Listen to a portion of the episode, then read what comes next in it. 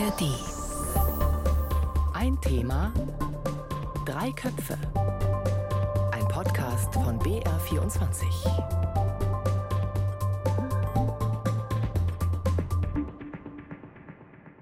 Herzlich willkommen zu Ein Thema drei Köpfe. Linus Lühring ist hier aus der Politikredaktion des Bayerischen Rundfunks und wir starten heute mit einem Rückblick und zwar ins Jahr 2019.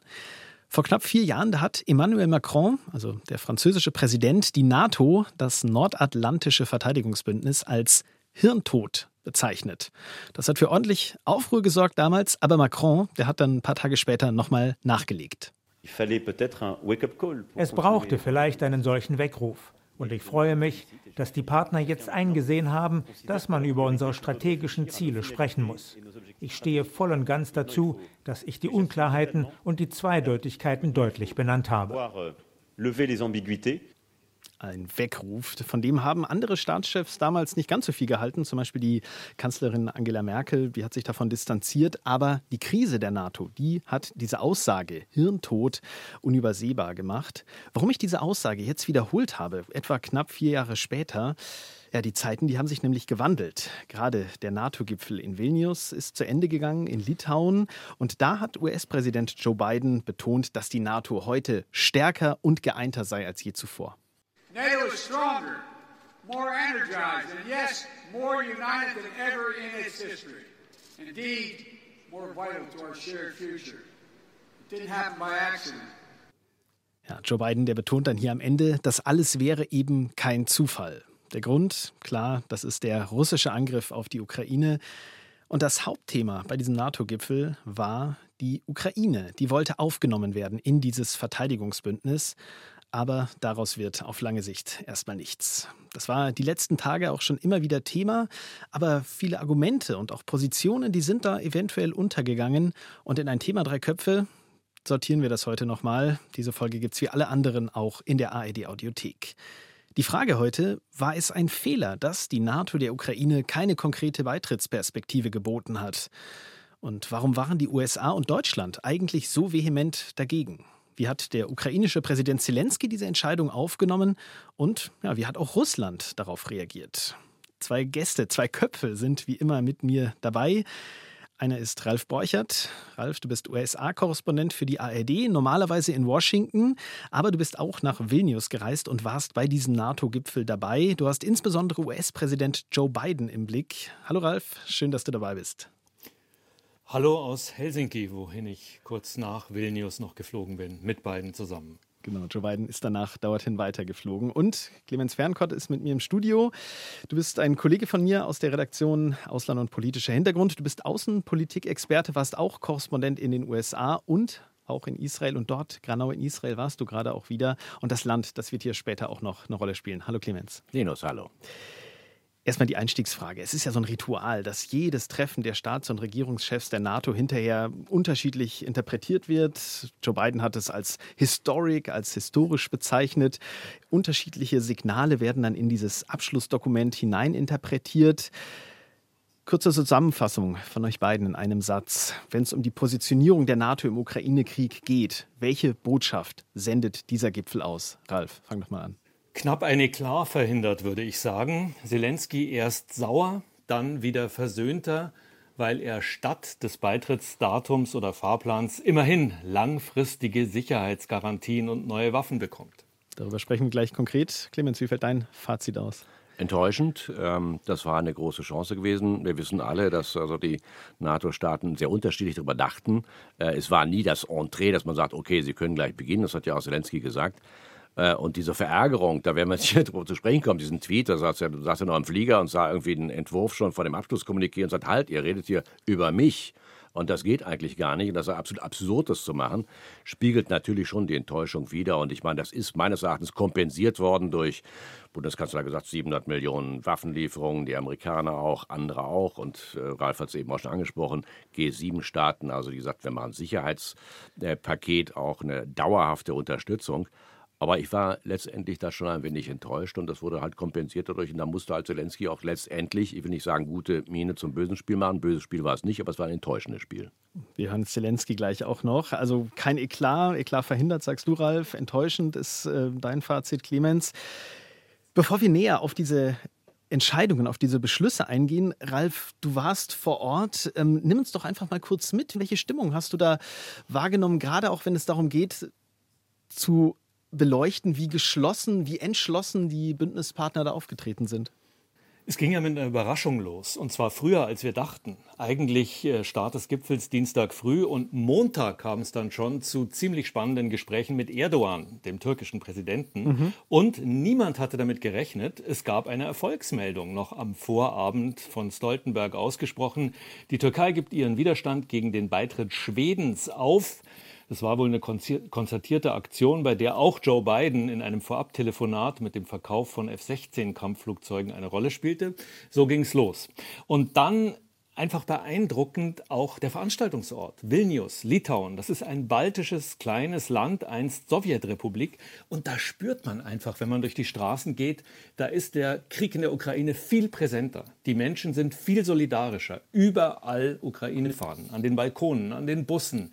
Auch als Zelensky landete, ist er ja nicht erst zu den Staats- und Regierungschefs. Das war kurz nach diesem Tweet, den Clemens angesprochen hat, wo er der NATO Schwäche vorgeworfen mhm. hat, weil sie nicht den Mut habe, ein Beitrittsdatum zu nennen, ist auf einen Platz mitten in Vilnius, ein Meer gelb-blauer Fahnen. Ähm, sie haben ihm zugejubelt. Also es ist schon beeindruckend, äh, mal einen NATO-Gipfel eben nicht in Washington oder Brüssel äh, westlich geprägt, sondern in einem kleinen baltischen Land, was in direkter Nähe zu Russland ist, zu erleben, wo die Menschen eben sagen, Mensch, wir könnten die Nächsten sein. Wenn Putin in der Ukraine in Anführungszeichen Erfolg aus seiner Sicht hätte, könnte er bei uns weitermachen. Und deswegen ist da eine ganz andere Nähe noch zu diesem Krieg, viel stärker noch als bei uns in Deutschland. Und man hat auch eine ganz andere Hoffnung in die NATO gesetzt, eben als Beschützer gegen eben den, den russischen Aggressor. Die äh, Absolut. Geschichte der baltischen Staaten ist ja auch in Bezug auf Russland durchaus angespannt. Das hat man auch gemerkt in der Abschlussrede von Joe Biden vor dem äh, litauischen Publikum, wo er genau am Anfang minutenlang über diese Geschichte spricht und dann ganz, ganz viel Jubel, ganz, ganz starke Emotionen hervorruft.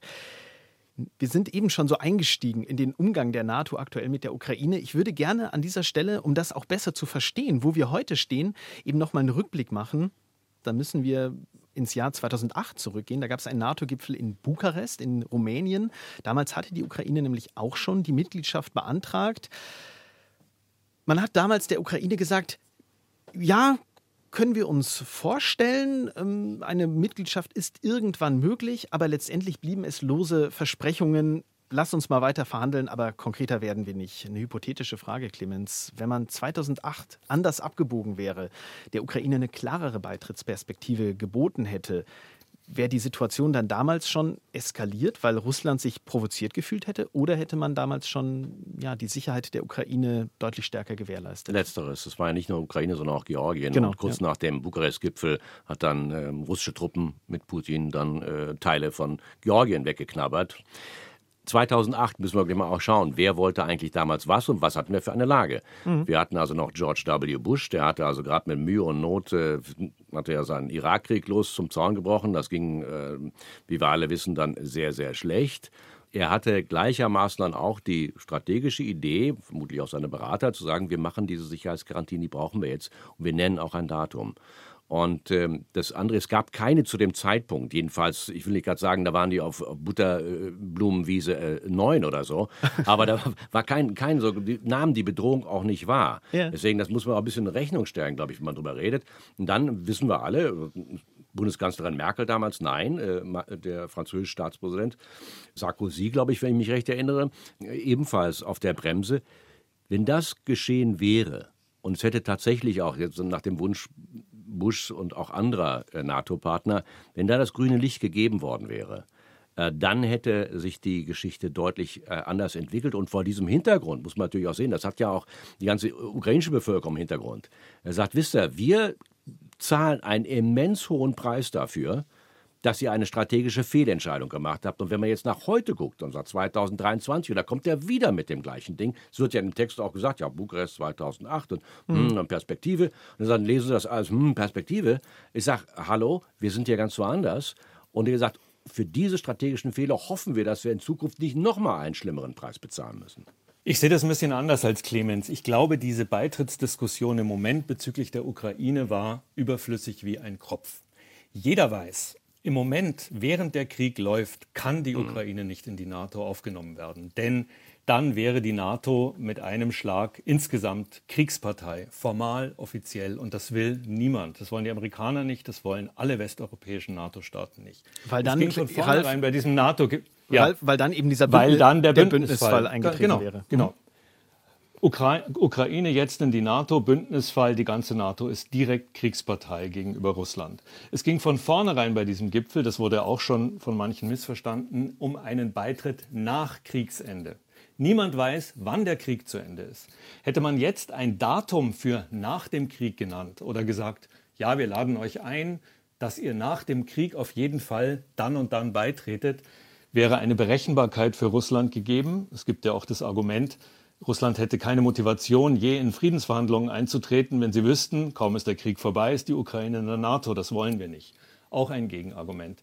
Und auf was es im Moment ankommt, sagen sehr viele Experten, gerade in den USA, und ich denke, so sieht es auch Joe Biden, meiner Ansicht nach zu Recht, ist, die Gegenoffensive erfolgreich zu machen. Es geht im Moment um die Fortentwicklung des Krieges, nicht um NATO-Mitgliedschaft. Viel wichtiger im Moment die Unterstützung an die Ukraine, die ja auch äh, geleistet wird bis zu einem bestimmten Punkt, kann man kritisieren, wie viel, durch die NATO-Staaten, unter anderem Deutschland, das 700 Millionen Paket in Vilnius verabschiedet.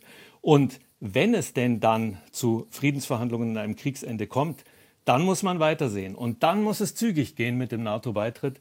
Aber jetzt diese Diskussion so ausführlich und kontrovers zu führen, ich würde sagen, hätte sich die NATO äh, möglicherweise besser sparen können und sich auf das konzentrieren, was im Moment wichtig ist, nämlich äh, der Fortgang der Gegenoffensive, um für mögliche Verhandlungen eine aus ukrainischer und westlicher Sicht bessere Ausgangslage ich zu schaffen. Ich meine, äh, Ralf, damit wir uns hier nicht missverstehen, es hat tatsächlich auch niemand und äh, auch äh, in diesem Fall habe ich nicht behauptet, dass es also um NATO-Beitritt jetzt in, in Vilnius ging. Bloß wir müssen natürlich dann auch ein wenig mal sehen, was die ukrainische Perspektive. Wieso hat jetzt Zelensky auch die ganze Zeit darauf gedrungen? Es ist ja zum Teil auch das äh, war ja fast eine koordinierte Aktion auch, sowohl von dem britischen Verteidigungsminister Wallace wie allerdings auch vom amerikanischen Sicherheitsberater Sullivan, die sagten ja also langsam, äh, Zelensky, Sie müssen auch ab und zu mal Dankeschön sagen. Und der britische Verteidigungsminister, der hat ja echt ein Bonbon gemacht, wir sind nicht Amazon. Ich, ich kann nicht einfach zwölf Stunden mit dem Zug nach Kiew fahren, kriege eine Liste und fahre wieder zurück.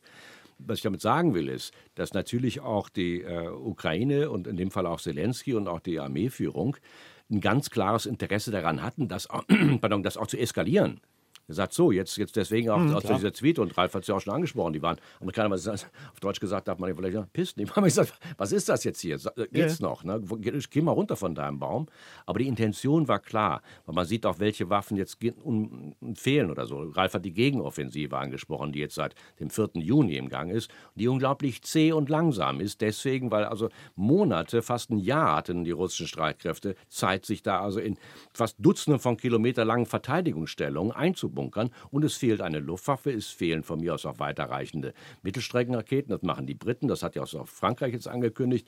Und der Druck ist wahrscheinlich auch ein wenig auf den Amerikanern gesagt, die hätten wir zumindest um Ziele, Waffendepots und ähnliche Dinge weit im Rücken der russischen Streitkräfte äh, treffen zu können, bevor diese Rüstungsgüter gegen uns, gegen die Ukraine eingesetzt werden. Jetzt sind wir schon so richtig. Zwei Punkte und ja. General. Ich wollte sagen, ganz kurz noch einen Punkt. Ähm, du sagst uns, wenn wir davon galoppieren, Linus. Ich, ich grätsch gleich ähm, eiskalt rein. Ja. Man muss einfach auch immer sehen, denke ich, ähm, vieles von dem, was Zelensky sagt und tut, tut er für das heimische Publikum. Mhm. Dieser Mann ist ein Profi, was Mediendarstellung, ähm, was Auftritte, was seine nächtliche Videobotschaft, was seine Social-Media-Botschaften und was seine Botschaft ans heimische Publikum eben betrifft. Dazu ähm, agiert er in vielfacher Weise. Also man muss da manchmal auch ein bisschen Abstriche machen, auch von diesem Tweet und seinem Auftreten am ersten Gipfeltag. Am zweiten Gipfeltag hat er völlig andere Töne von sich gegeben, war viel versöhnter, weil er dann eben die konkreten kurzfristigen Waffenlieferungen und langfristigen Sicherheitsgarantien, auch wenn die noch genau ausgehandelt werden müssen, da haben wir noch nichts äh, Detailliertes, Schriftliches in der Tasche hatte. Also da muss man, glaube ich, auch immer ein Stück, ich sage jetzt einmal Show, aus verständlichen Gründen. Er muss zu Hause die Menschen, die täglich, nächtlich diesen Krieg erleben, motiviert halten. Und äh, insofern, man muss Verständnis haben, aber man muss es dann auch immer einordnen, wenn Zelensky so agiert wie in diesem Tweet. Jetzt sind wir schon über den Rückblick in eine aktuelle Analyse eingestiegen. Ich würde es gerne noch mal konkret machen und darauf blicken, was denn am Ende in diesem Abschlusskommuniqué der NATO stand. Da steht die Formulierung, die Zukunft der Ukraine ist in der NATO. Eine Einladung sei aber erst möglich, wenn, Zitat, die Verbündeten sich einig und die Voraussetzungen erfüllt sind und Reformen im Bereich der Demokratie und des Sicherheitssektors in der Ukraine erfolgt sind. Gleichzeitig, das ist die andere Seite, es wird wirklich ein bisschen komplex, wir müssen das gleich mal auseinanderdröseln. Gleichzeitig soll der Ukraine die Vorbereitungsphase vor einer NATO-Aufnahme erlassen werden. Das ist sonst ein üblicher Membership Action Plan, so heißt er, also ein Programm zur Heranführung an das militärische Niveau der NATO. Also einerseits klare Bedingungen, andererseits Bedingungen, die es in anderen Fällen gab, werden fallen gelassen. Wie, wie, passt das zusammen? Also gibt es jetzt Bedingungen oder nicht? Ist das letztendlich ein klassischer Kompromiss, Clemens? Wie würdest du das, das einordnen? Das klingt ja erstmal verwirrend. Ich glaube, man muss sicherlich dabei in Rechnung stellen, dass auch jeweils die Parlamente der NATO-Staaten, und so organisiert sich das dann auch, dauerhaft diese Unterstützung auch mittragen durch ihre jeweiligen Regierungen. Und wenn ich jetzt von mir aus noch die Sprache der sagen wir, Korruptionsbekämpfung, Rechtsstaatlichkeit, hm. es werden eh gewaltige Summen reingepumpt, da will man von mir aus eine gewisse Kontrolle haben. Das hat man, also Ralf kann das sicherlich noch viel besser ergänzen, weil das im US-Kongress sicherlich immer ein Thema ist. Auch wenn man sagt, ja, wir, wir pumpen hier rein, das geht hier nur mit Kontrolle. Und das ist das eine. Das zweite ist natürlich auch EU, das ist fast kompatibel mit dabei. Das ist ja auch ein EU-Aufnahmebeitrittsverfahren, das ja in Gang gebracht worden ist, ebenfalls mit der gleichen Intention. Also von daher geht das ein bisschen, richtet sich das auf einen Ansporn und vor allem auch eine, eine Bedingungen auch an die, an die äh, Ukraine, die dann unter schwierigsten Bedingungen gegenwärtig auch ihren parlamentarischen Betrieb aufrechterhält, ist das natürlich dann auch äh, ganz präsent gesagt, das ist das Ziel. Und wenn sie wirklich ein Interesse daran haben, dauerhaft in die NATO aufgenommen zu werden, dann müssen sie, Parlamentarier, Parlamentarierinnen in der Ukraine, daran arbeiten. Mhm.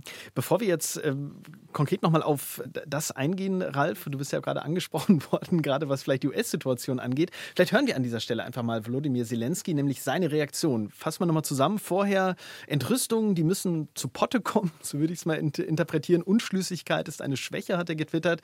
Und nach dem Gipfel oder gegen Ende des Gipfels hat er sich dann so geäußert. Але важливі сигнали сьогодні, які звучали в наших двосторонніх зустрічах. Die Signale sind das Wichtige und davon habe ich in meinen bilateralen Gesprächen einige gehört. Nämlich, dass die Ukraine definitiv NATO-Mitglied wird und auch einige zuversichtliche Signale, wann es soweit sein könnte, sobald in unserem Land wieder Sicherheit herrscht. Безпечно на нашій землі. Ralf. Da ist er dann komplett auf die NATO-Linie eingeschwenkt. Ähm, wir, wir sind dabei, wenn Bedingungen erfüllt sind. Das klingt sehr, sehr diplomatisch. Ja, und das hatte wohl auch viel mit dem Vier-Augen-Gespräch mit Joe Biden zu tun. Ich versuche es nochmal zu erklären aus Bidens, aus US-Perspektive. Sehr gerne. Also, die Abschlusserklärung sagt ja, irgendwann seid ihr drin. Das versprechen wir euch jetzt. Wir können euch nur noch nicht sagen, wann. Also sinngemäß.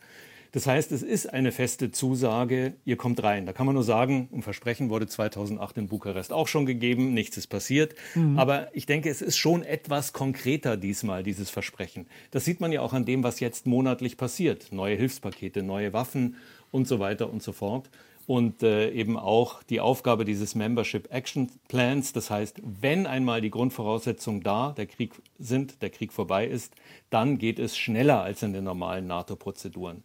Und das Entscheidende, das hat Joe Biden auch nochmal hier in Helsinki auf seiner Abschlusskonferenz betont, sind aus seiner Sicht die langfristigen Sicherheitsgarantien und da spricht er ja vom Modell Israel. Das kann Clemens sicher auch noch mal besser erklären, so unvergleichbar diese beiden Länder sind, Israel und die Ukraine.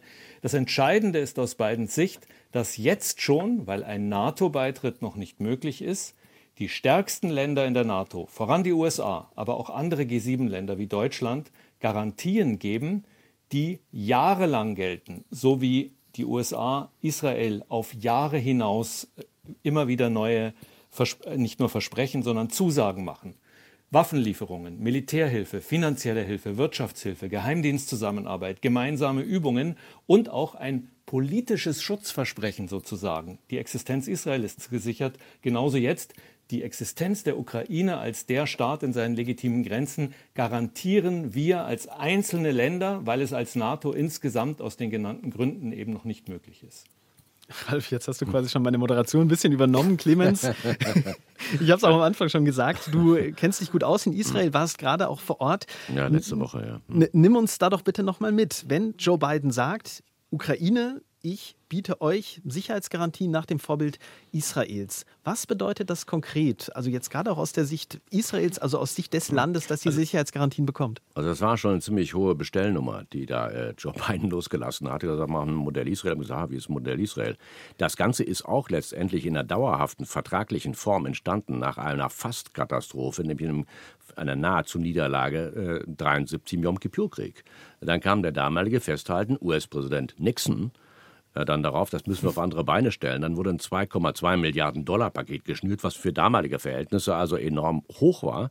Und dann ging es los. Dann konnten Waffen direkt gekauft werden, als einziger Staat bei Lockheed Martin. Da konnten sich 1975 schon die ersten F-16 Kampfflugzeuge, das ist also ähnlich, wenn man es vergleicht wie die Baureihe von VW Golf, war das Golf 1. Nee, also mittlerweile gibt es dann also ein, die heutigen F-16 natürlich anders.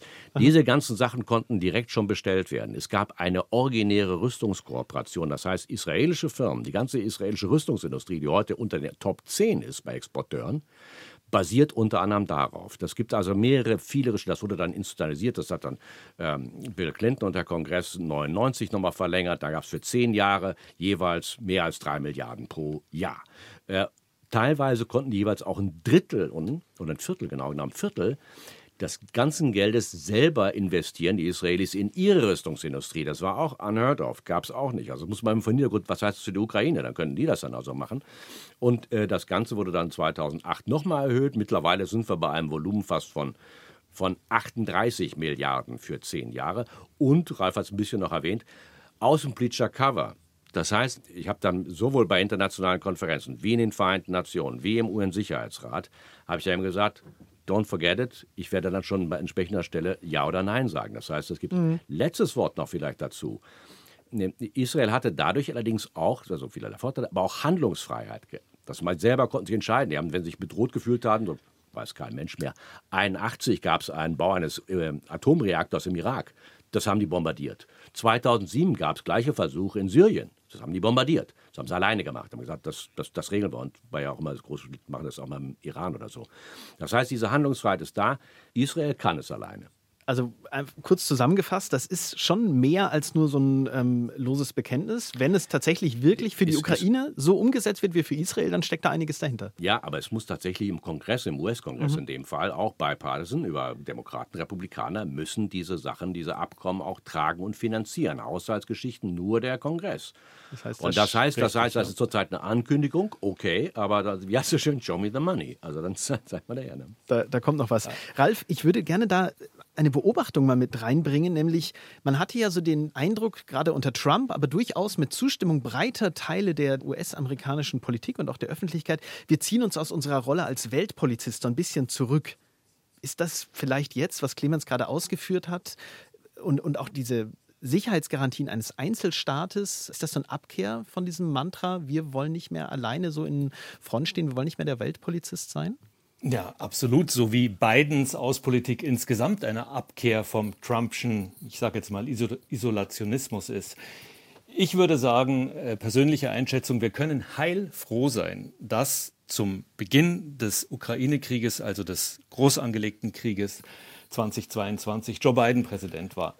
Man stellt sich das mal kurz vor, was passiert wäre, wenn es noch Trump gewesen wäre. Biden ist Transatlantiker. Er macht seit mehr als vier Jahrzehnten als Senator die längste Zeit, als Vizepräsident, jetzt als Präsident Außenpolitik. Er kennt alle Akteure.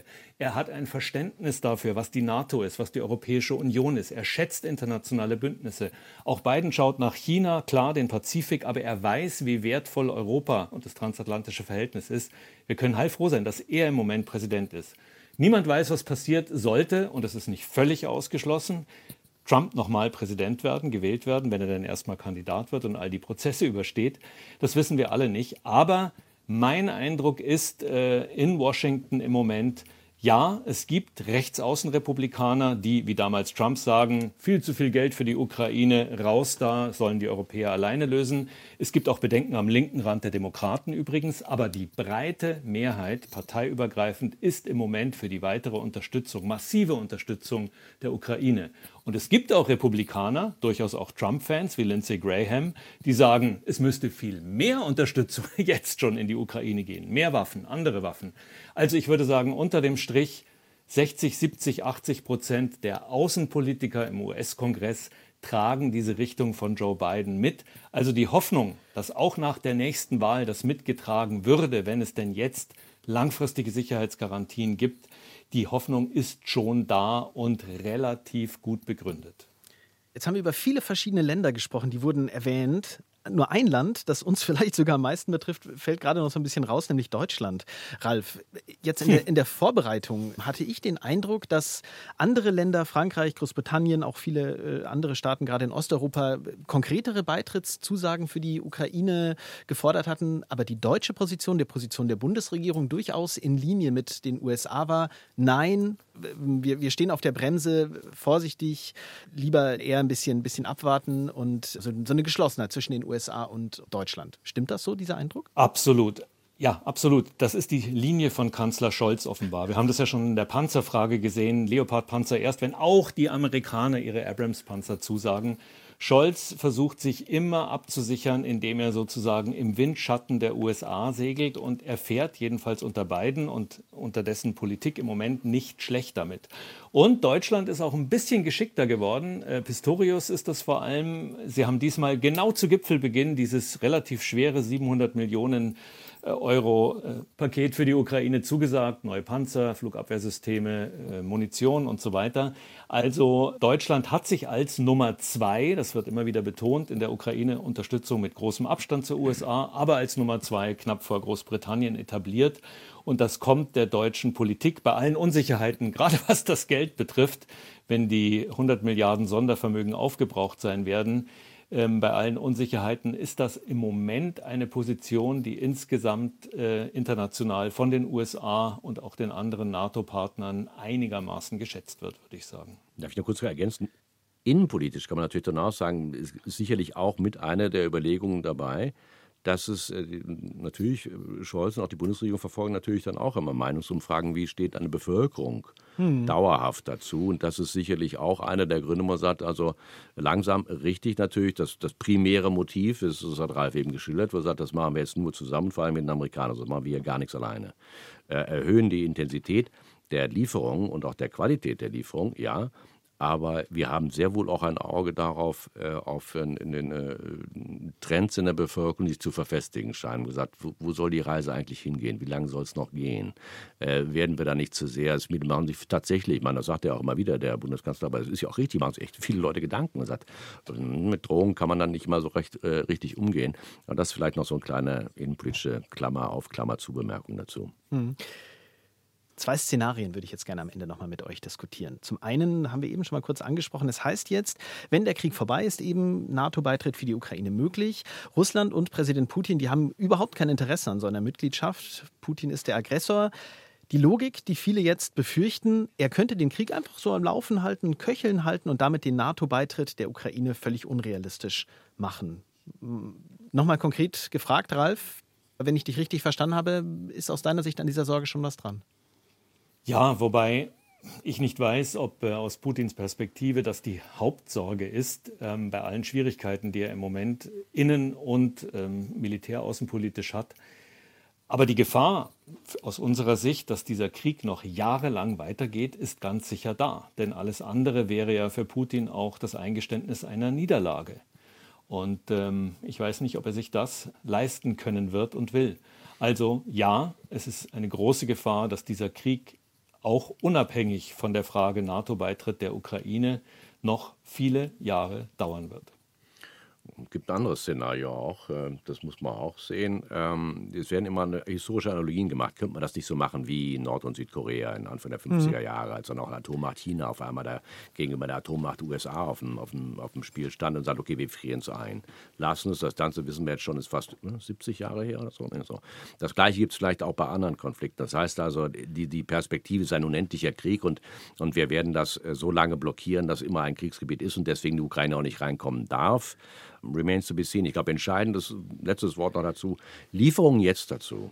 Also das heißt, wenn ich von mir aus tatsächlich nicht nur irgendwie äh, Raketendings haben, die, die kommen im Prinzip ohne eine umfassende, auf NATO-Level permanenten Waffen-, Rüstungs-, Ausrüstungsniveau äh, und Lieferung äh, kommen sie da nicht viel weiter. Und erst dann, das muss man ganz deutlich sagen, kommen die Unwägbarkeiten des Kriegsverlaufs hinzu. Aber die, die entscheidende Sache ist dabei, es ist nicht in, in, also in Unendlichkeit hinausgedreht. Wenn wir das am Köcheln halten, geht das nicht. Da gibt es auch andere Modelle. Mhm. Ein anderes Modell. Ein Gedanke noch, Linus, weil ich jetzt auch viel mit äh, Experten, Militärs ja. am Rande des NATO-Gipfels sprechen konnte. Die größte Hoffnung, und wir fragen uns ja alle, wie lang geht dieser Krieg noch? Wann gibt es die Chance auf Friedensgespräche? Die größte Hoffnung ist im Moment erfolgreiche Gegenoffensive im Laufe der kommenden Monate, so unsicher das ist und dann gegen Jahresende eine neue Lage, schlechter für Russland, besser für die Ukraine und möglicherweise ein neues Sondieren, ob schon Friedensgespräche jetzt möglich sind. Also jetzt im Sinne von gegen Ende des Jahres. Jetzt hast du schon in die Zukunft geblickt. Das klingt ein bisschen nach einem Ende, aber ich hatte ja zwei Szenarien angekündigt, also habe ich noch eins im Angebot. Und das zweite Szenario, das wäre nochmal eine ganz neue Perspektive. Wenn dieser NATO-Beitritt der Ukraine also weiterhin unklar bleibt, dann könnte man ja auch davon ausgehen, dass das vielleicht als äh, ja, Verschiebemasse in Verhandlungen dienen könnte, also als ein Entgegenkommen für Russland. Diese Idee dahinter, ihr, also Russland, ihr stimmt dem Kriegsende zu und dafür bleibt die Ukraine außerhalb der NATO. Solche Gedanken, spielen die in irgendeiner Form eine Rolle? Clemens hebt den Finger. Ja, ich meine, das ist ja eine Befürchtung, die auch real ist. Das, das mhm. hat, glaube ich, dann auch sehr wohl auch, auch Zelensky dann auch, auch formuliert. Das, das ging eigentlich so nicht. Ich denke, dass das auch ein wenig hm, vor dem Hintergrund zu sehen ist, alle Beteiligten, sowohl alle NATO-Partner wie auch die Ukraine, für die kommt es nicht in Frage, dass ein Drittland ein Aggressor, der Hunderttausende von Menschen bereits schon umgebracht hat, entscheidet darüber, das ist Verhandlungsmasse, hey, wenn ich damit nicht einverstanden bin, dann machen wir das nicht. Niemand entscheidet darüber, sondern die, die, die, die Ukraine selber. Ich glaube, das ist Bottomline auch, das ist kompletter Grundsatz. Äh, insofern besteht die Gefahr, dass man sagt, naja, da können wir ja dann nochmal wieder reden, was weiß ich. Die sehe ich nicht unbedingt. Ralf, wie ist deine Einschätzung? Würde es auch so sehen. Das ist die Erfahrung, die Clemens auch vorhin äh, aus 2008 skizziert hat. Darauf wird man sich nicht einlassen können, dass Russland erneut ein Veto gegen einen künftigen NATO-Beitritt der Ukraine einlegt. Wenn es eine Erfahrung gibt aus diesem Krieg, dann ist es diese. Ich würde das doch eher ausschließen, dass man sich auf dieses Szenario einlässt. Sogenannter Friedensvertrag und dafür das Versprechen, die Ukraine kommt nie in die NATO. Ich glaube nicht, dass das passieren wird. Und jetzt am Abschluss nochmal die Frage an euch beide. Wir haben äh, die Frage, die große Frage hier in ein Thema drei Köpfe gestellt. Kein NATO-Beitritt für die Ukraine, ein Fehler. Damit ist gemeint keine konkrete Beitrittsperspektive. Wenn ihr es einfach nochmal in einem Einsatz zusammenfasst, Clemens, ist das ein Fehler gewesen, dass man das nicht konkreter gemacht hat? Gibt viele Gründe, dass man es so gemacht hat, wie man es gemacht hat. Und diesen Pragmatismus ist ja der Nummer eins, dass es so funktioniert. Aber ich, ich halte sehr wohl an, sprachlich ist, kann man viel mehr machen können oder so. Es sind auch politische Signale und das ist leider versäumt worden. Insofern war so, eine, sag ich mal, so ein Motivations- und wieder auch ein Bestärkungsgedanke, der auch aus Vilnius hätte kommen können für die Ukrainen und für die ukrainischen Truppen, das ist nicht gekommen. Also In dem Umfang nicht gekommen wenig Motivation für die Ukraine. Ist das Fazit von Clemens? Ralf? Jedenfalls von Vilnius aus. Von Vilnius aus. Die ja. eigene Motivation haben die sehr wohl, genau. Ja. Ralf, wie ist dein Fazit? Nicht super geschickt gemacht von der NATO und kommuniziert nach außen, aber unter dem Strich, wenn diese langfristigen Sicherheitsgarantien der USA, Deutschlands und anderer Staaten kommen und funktionieren, dann war es kein Fehler, jetzt der Ukraine kein eindeutiges Aufnahmesignal zu geben. Bisschen optimistischeres Fazit höre ich bei dir, Ralf, raus. Du hast als ARD-Korrespondent in den USA Joe Biden zum NATO-Gipfel in Litauen, in Vilnius begleitet. Clemens, du als Außenpolitik-Experte hier im Bayerischen Rundfunk, du hättest dir ein bisschen mehr erwartet, also konkretere Signale. Das war ein Thema drei Köpfe. Zur Frage, keine konkrete NATO-Perspektive für die Ukraine, war das ein Fehler? In den Show Notes, da habe ich nochmal einige Analysen verlinkt und Zusammenfassungen auch dazu, was beim NATO-Gipfel noch beschlossen wurde und was wir hier in dieser Folge von Ein Thema drei Köpfe nicht mehr untergebracht haben. Alle Folgen von Ein Thema drei Köpfe, die gibt es in der AED Audiothek. Empfehlung, einfach die Glocke da anklicken und dann startet das Abo. Rückmeldungen und Themenvorschläge, die freuen uns sehr. Die Adresse dafür ist redaktionpolitik.br.de. Ein Thema, drei Köpfe. Heute mit Ralf Borchardt, Clemens Fierenkotte und Linus Lühring. Hallo, wir sind Christian Schiffer und Christian Sachsinger und wir machen den Tech-Podcast Umbruch. Wir erklären, was hinter ChatGPT steckt und lassen die KI das Abitur schreiben. Wir zeigen, wie man sein Haus oder seine Wohnung am besten vernetzt. Oder was unsere Autos alles über uns wissen. Wir reden über Blockchain, Bitcoin, Quantencomputing, Virtual Reality, DALL-E. Wir erklären die großen IT-Themen und zwar so, dass alle es verstehen. Chatbot, Stable Diffusion und Computerspiele. Genau auch über Computerspiele. Umbruch gibt's alle zwei Wochen in der ARD Audiothek.